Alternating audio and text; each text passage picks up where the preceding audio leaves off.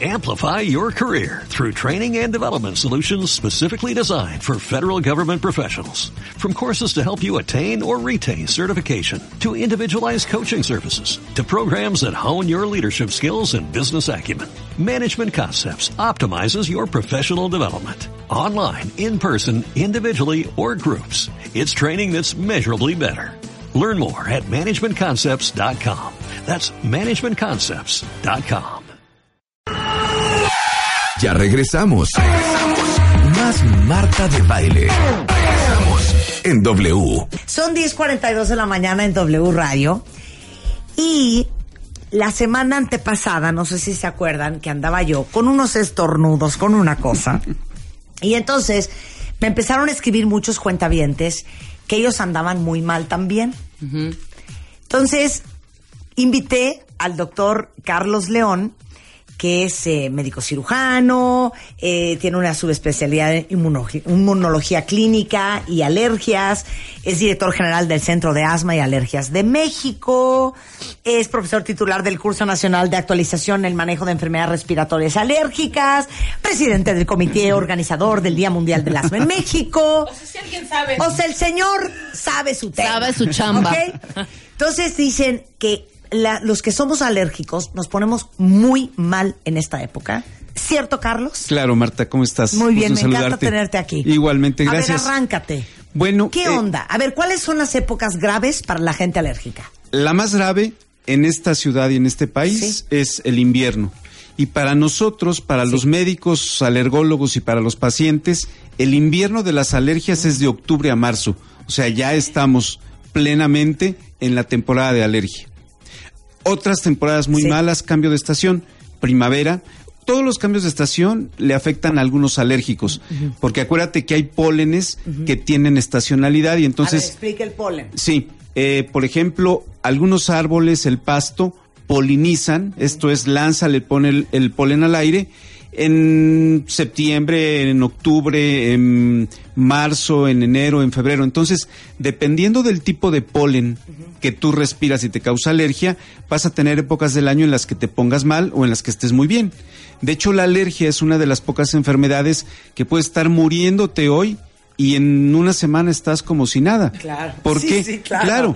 porque te expusiste fuertemente al polen, al humo de cigarro, eh, bajó la temperatura, no es nada personal, bajó la temperatura, eh, fuiste al centro de la Ciudad de México, todo mundo que va al Zócalo se pone mal. ¿Por qué?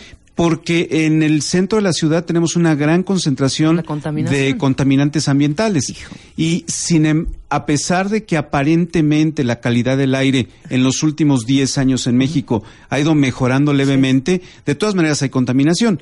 Entonces, si tú sumas polen, frío, infección viral, eh, contaminación ambiental y todo esto se da en el invierno, en el invierno estamos mal. Los alérgicos se ponen mal. Ok, para ahí. Y aparte, quiero que todos los que son alérgicos, o a lo mejor los que no sabían que eran alérgicos, a lo mejor hoy van a descubrir que son alérgicos. Exacto. Pero voy a poner yo muchos ejemplos para que ustedes empiecen a, a ubicar si han tenido estos disparadores que no le habían puesto nombre, pero a lo mejor después de hoy ya saben.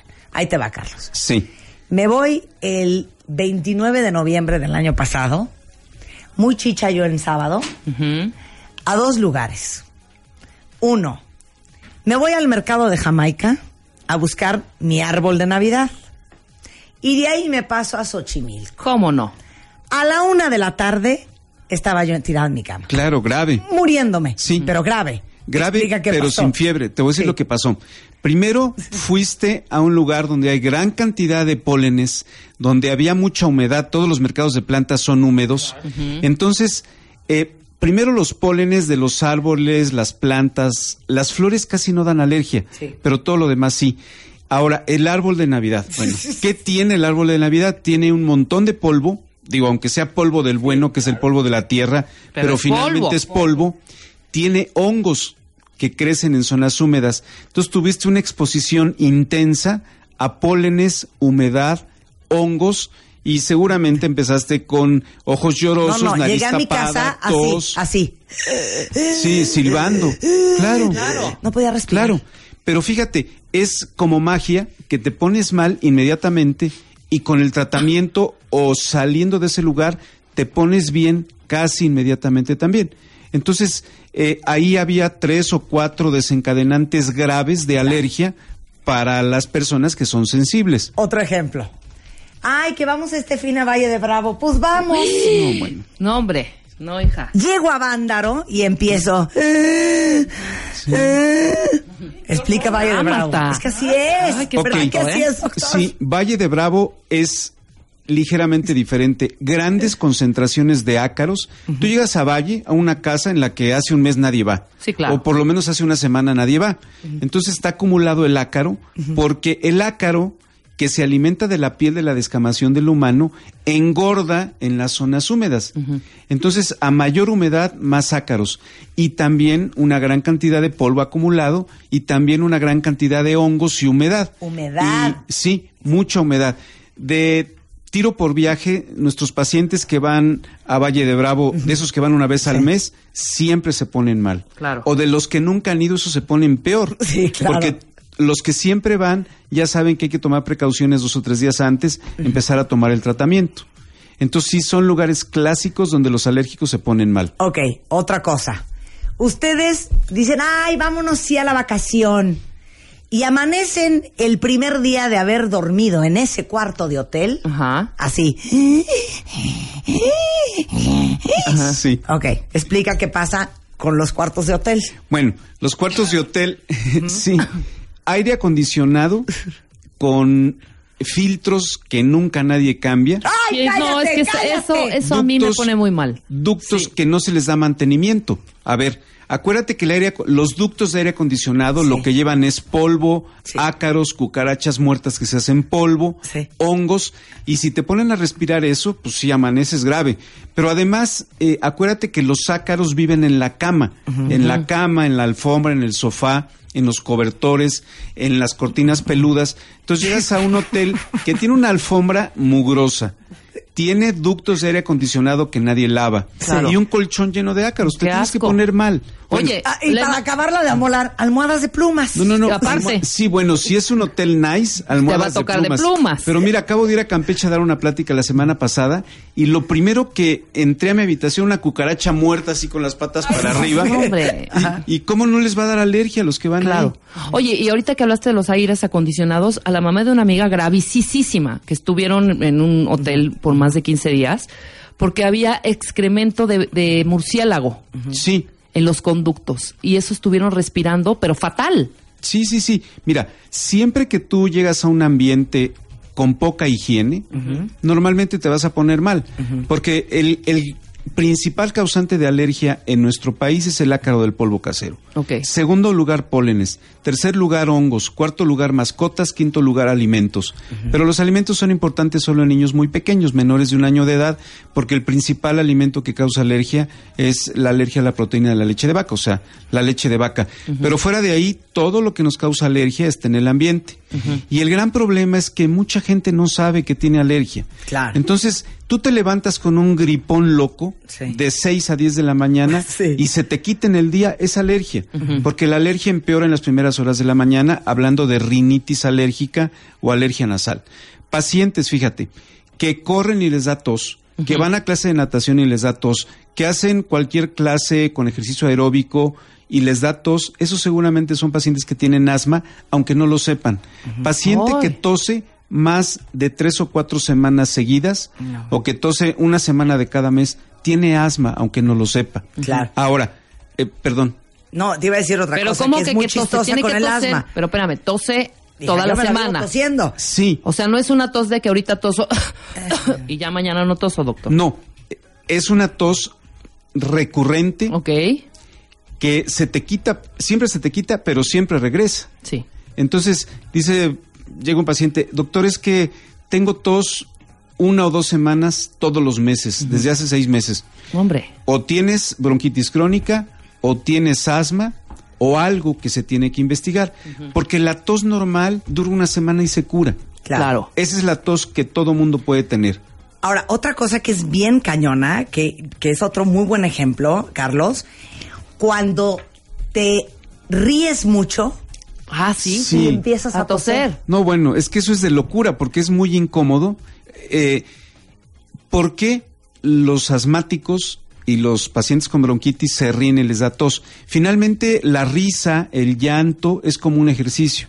Entonces, si tú te ríes, empiezas a respirar más rápido de lo normal. Cuando respiras tan rápido, entra aire frío, seco y sin filtrar directo a los bronquios, se inflaman y te provoca tos. Entonces, algo así como una tos por ejercicio. La tos por risa o por. Bueno, las señoras Tú llegas a un restaurante después de las 10 de la mañana y ya sabes que está una nube de mujeres desayunando, desde ahí hasta las 2 de la tarde, y de repente empiezan a hablar, hablar, hablar, y una de ellas empieza a toser.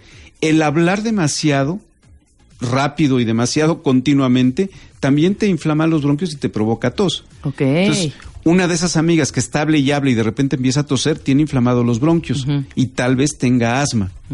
Entonces, sí hay una serie de síntomas que debemos de tomar en cuenta para pensar que un familiar o yo mismo o mi hijo eh, puede tener alergia, alergia nasal o alergia bronquial.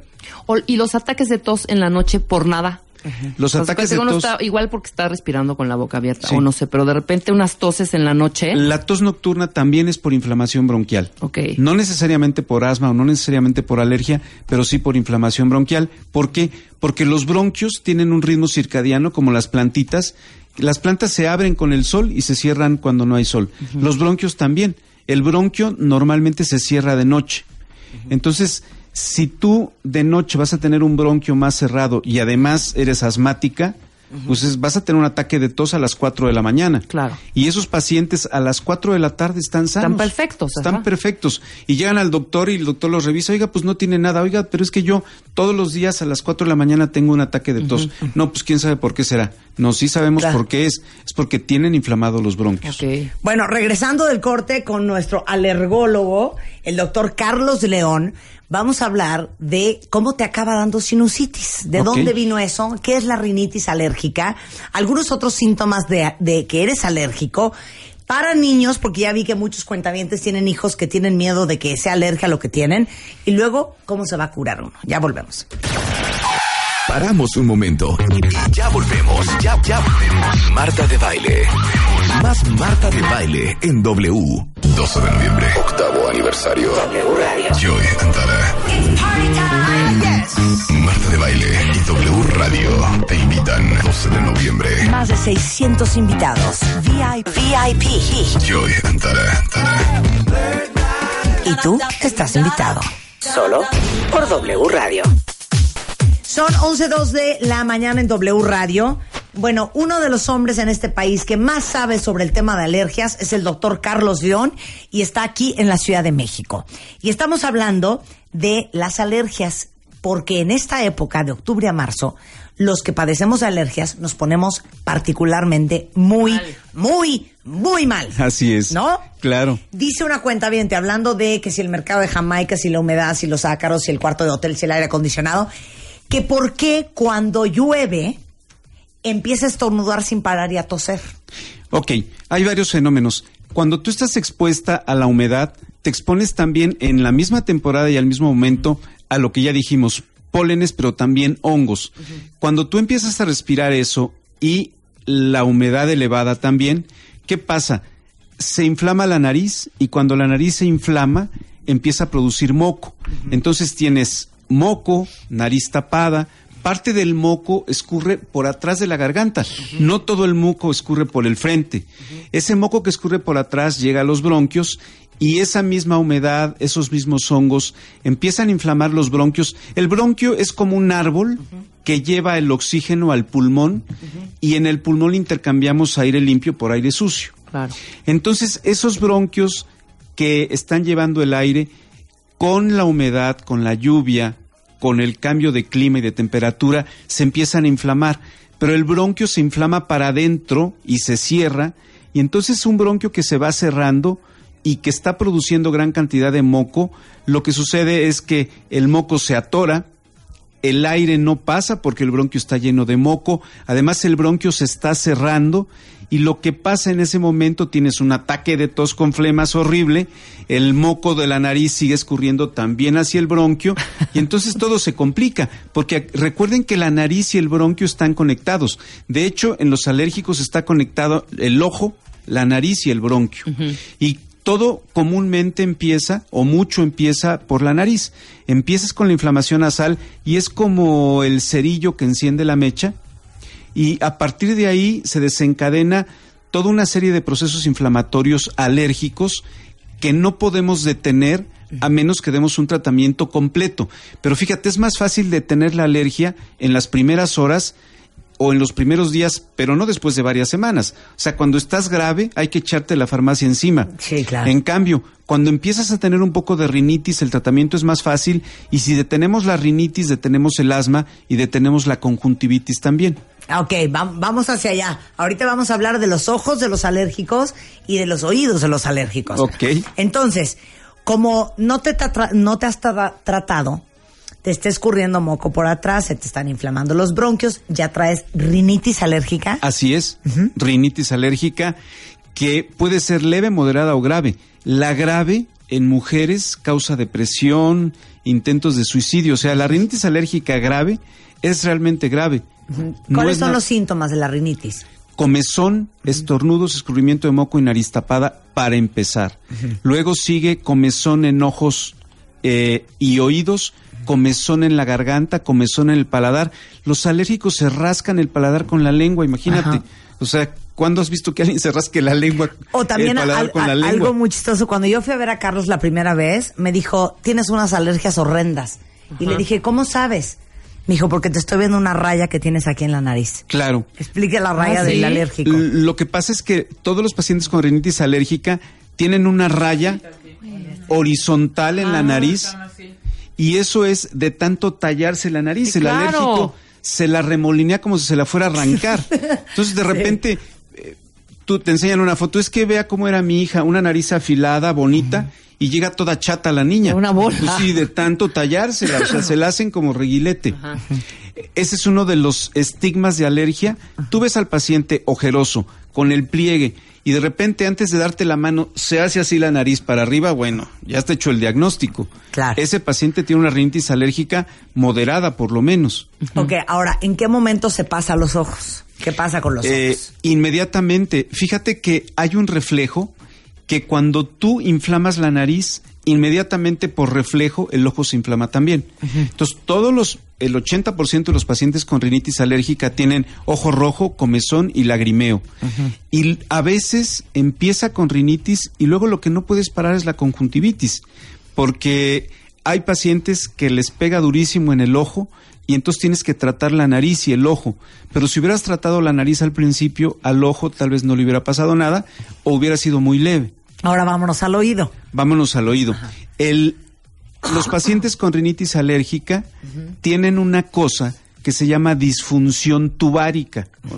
Hay un tubo que conecta la garganta y la nariz con el oído que se llama trompa de Eustaquio. Cuando tu nariz se tapa, el oído se tapa. Y cuando la nariz tiene comezón, el oído tiene comezón. Entonces, toda la inflamación que tú tienes en la nariz se va al oído.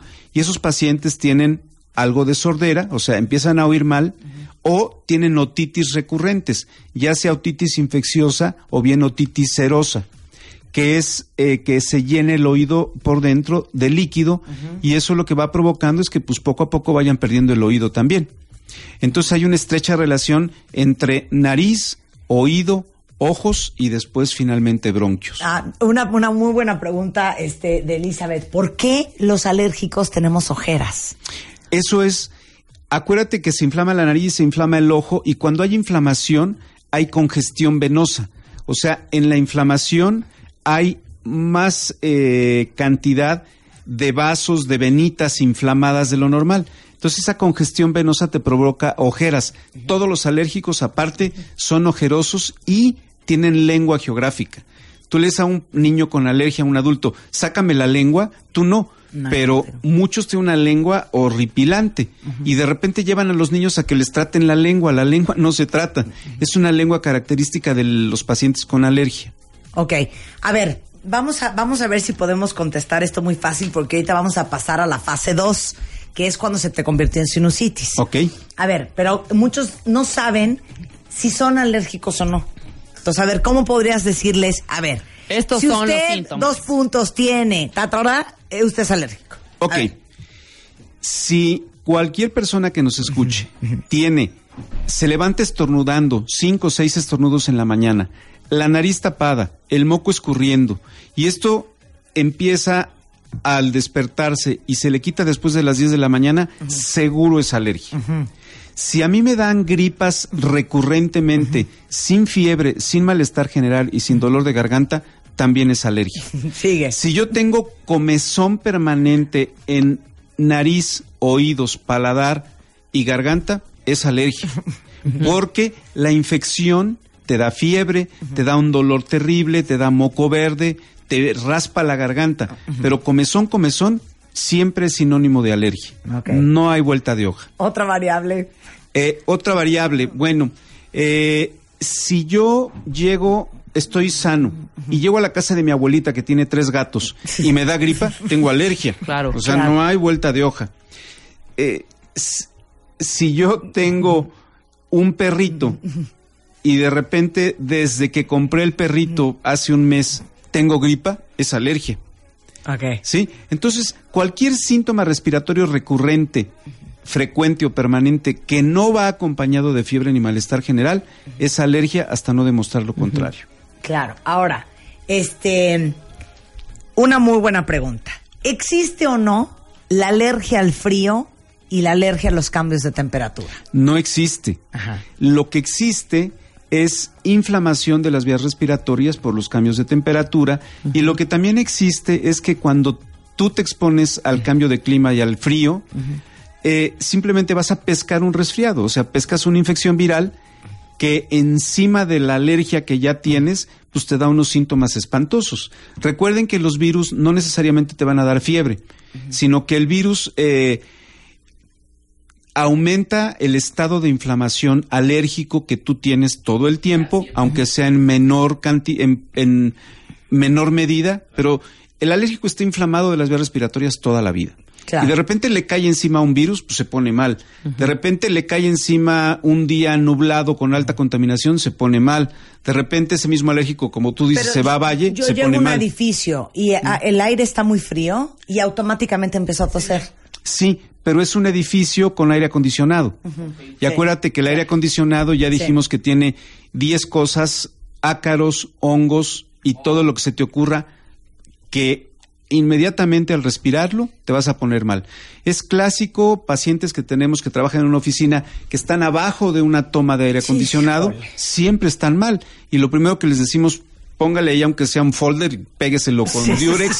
Sí. Sí, claro, porque no hay manera, o sea, no van a cambiar el aire acondicionado por ti. Claro. Exactamente. A ver, siguiente pregunta. ¿Cómo te acaba dando la sinusitis y qué es sinusitis? Ok, sinusitis es la inflamación de los senos paranasales, que son eh, huecos que tenemos en los huesos alrededor de la nariz. ¿Dónde están? En la frente, Ajá, en la atrás de los hay. ojos, atrás de los pómulos y atrás de la nariz. Son cuatro tipos de senos diferentes.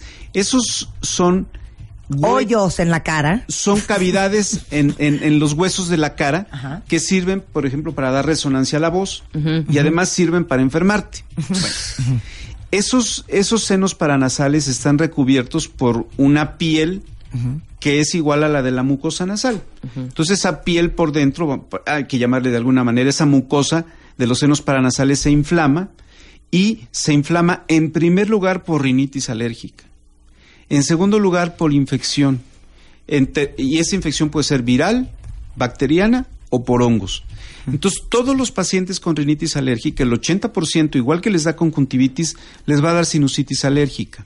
El gran problema es que hay un grupo de ellos que van a tener una sinusitis crónica que se va a infectar recurrentemente.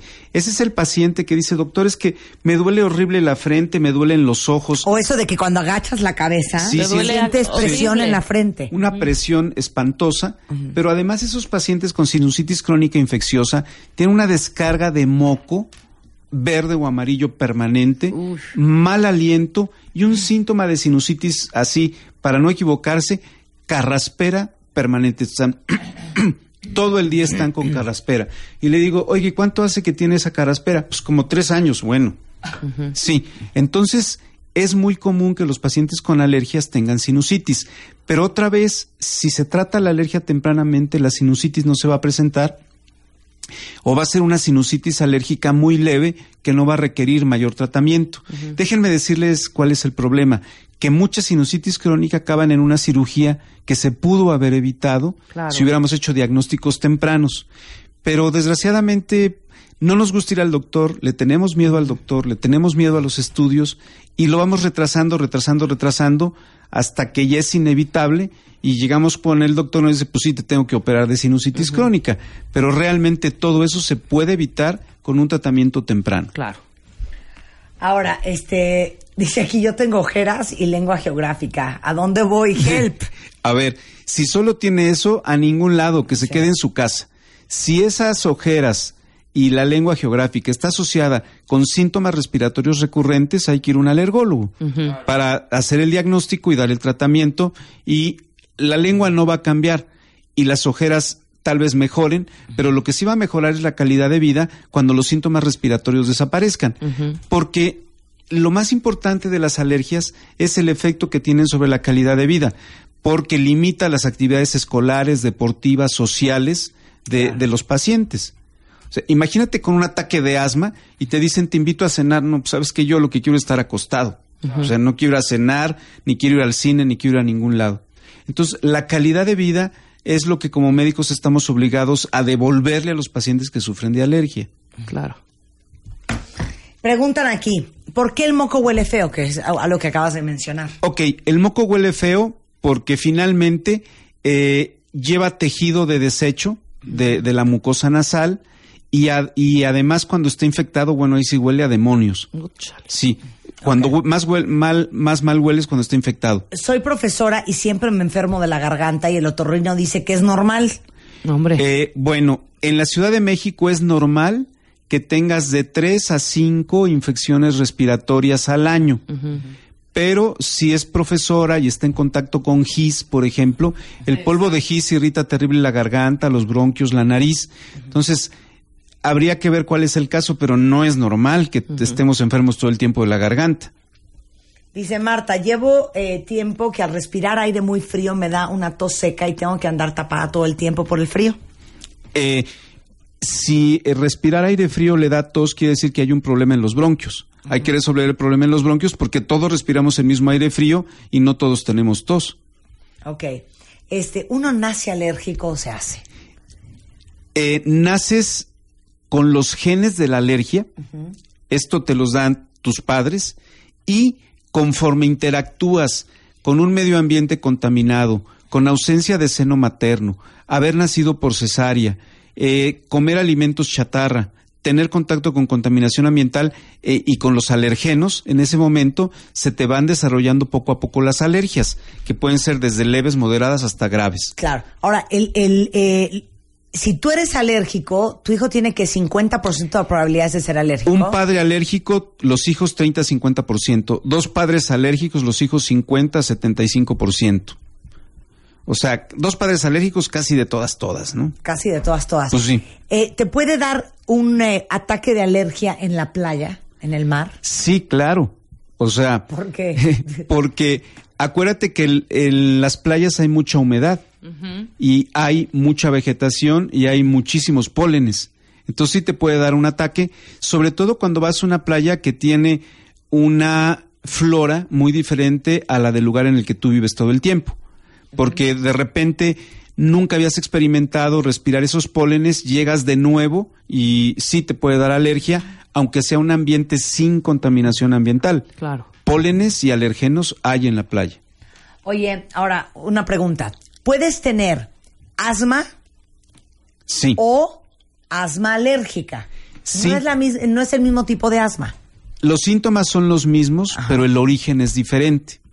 El asma alérgico es por alergia a ácaros, a pólenes, a hongos o a mascotas. Sí. Y el asma no alérgico es por contaminación ambiental, por infecciones virales principalmente. Pero los síntomas y el tratamiento son casi iguales. La diferencia es que los asmáticos alérgicos se benefician del uso de una vacuna antialérgica por tiempo prolongado. Mira, una cuenta bien te dice, yo vivo enferma seis meses del año. Es que seguramente traes unas alergias horrendas. Claro. A ver, ¿sirven las vacunas? Ya explique el tratamiento. Ok, el tratamiento. Yo ya me voy a vacunar, ya no Sí, puedo, sí, sí, Carlos. Ya, sí. ya de veras ya no puedo. Pero fíjate, El tratamiento, número uno, evitar en la medida de lo posible lo que te hace daño, si es que sabes qué es. Bueno, Es- tú me, tú me descubriste en tu consultorio Ajá. mis alergias al pelo de perro y de gato. Sí. Y en efecto, yo tengo cinco perros, bueno, ahora ya tengo tres, pero tenía seis perros. Cada vez que jugaba con ellos, Claro. se me enronchaban la- los brazos. Sí, pero fíjate, en ese caso te digo, ¿cómo no quieres estar mal si tienes Y el veneno junto a ti? con Gastón. Claro. Sí. Pero bueno, evitar lo que nos hace daño en la medida de lo posible. Número dos, el primer tratamiento para la alergia siempre es con medicamentos, porque yo te tengo que quitar los síntomas lo más pronto posible y una vez que te quito los síntomas que son el efecto final de la alergia, te tengo que tratar el origen de las alergias y tratar el origen es hacer pruebas de alergia en la piel para ver, identificar a qué eres alérgico y las vacunas sí sirven si tienes alergias moderadas o graves si los medicamentos y el control ambiental no funcionaron, eh, esos son los pacientes que se tienen que vacunar. No tenemos que vacunar a todos, porque a nivel popular la gente dice, no vayas con el alergólogo porque te va a vacunar. No, no somos vacunólogos. O sea, Sí. los médicos serios, ni los cirujanos operan por operar, ni los alergólogos vacunamos por vacunar. Si el paciente tiene pruebas de alergia fuertemente positivas, y si después de seis meses estamos viendo un gran beneficio de la vacuna, el paciente debe seguirse vacunando. Si por el contrario las pruebas de alergia son débilmente positivas, no los vacunamos. ¿Sí? Y no es, nunca hacemos pruebas a cosas rarísimas. Hacemos 40 pruebas en la piel a los alergenos más comunes en nuestro país. Ok. Eh, dice, me pongo ronca con el frío y cuando llueve, ¿qué es? Eh, ¿Alergia? bueno, alergia seguramente. Ok, ya lo explico eso. Dice, este, esto me preocupó mucho porque tiene una niña que tose mucho cuando llueve y cuando hace frío y es una tos con flema. seguramente es una nena con hiperreactividad bronquial o asma, que hiperreactividad bronquial es un nombre genérico que le damos al asma antes de decirle asma. Realmente el nombre correcto sería asma. Ok, este, el- dicen aquí que qué opinas del aire acondicionado de los aviones.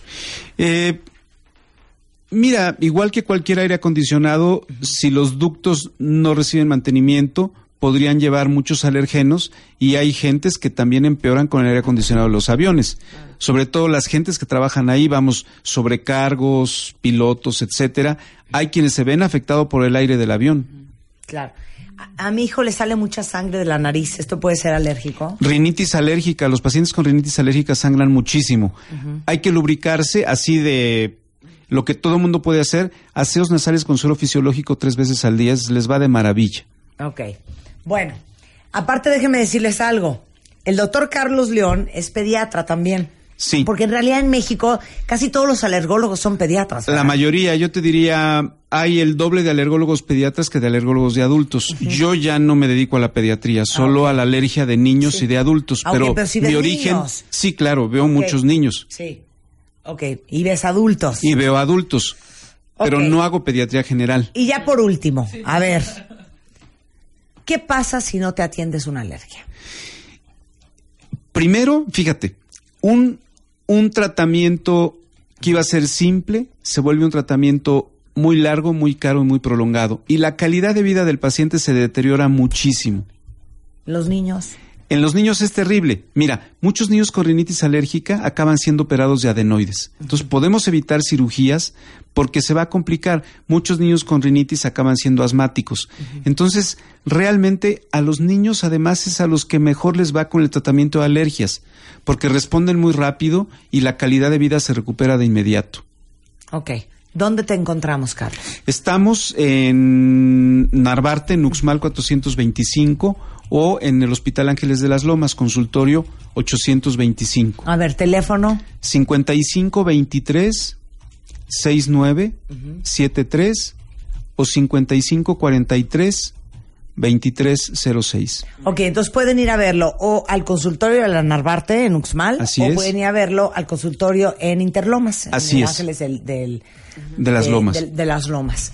Muchísimas gracias, Carlos. Con mucho gusto, Un gracias. placer tenerte aquí. Nos vemos el miércoles. Claro que sí. Nos Ya, vemos ya el miércoles quedamos. Porque esto es una cosa muy fuerte. Y yo les voy a decir una cosa. Si ustedes tienen hijos, es nuestra obligación como papás que ellos tengan la mejor vida posible. Y ustedes no tienen idea de lo que sufren los niños, Sí. porque lo sufrimos los adultos cuando tienes asma. Entonces llévenlos con su alergólogo, con Carlos León, con ustedes quieran, pero llévenlos. Y dos, algo muy importante, eh, no todos los pediatras y médicos generales saben de alergias. Sí, no, bueno, eh, están entrenados, pero los que no tienen la especialidad, eh, en ocasiones los casos moderados y graves sí se salen de control. Claro. Ahí está. Ahí están los datos. Ya les tuiteé los datos del doctor Carlos León y de todos modos están arriba en martadebaile.com o pueden entrar a centro de asma y alergia.org. Así es. Hacemos un corte y volvemos. Gracias. Estamos al aire. Estamos al aire. Más Marta de Baile. En W. Amplify your career through training and development solutions specifically designed for federal government professionals. From courses to help you attain or retain certification, to individualized coaching services, to programs that hone your leadership skills and business acumen, Management Concepts optimizes your professional development. Online, in person, individually, or groups. It's training that's measurably better. Learn more at managementconcepts.com. That's managementconcepts.com.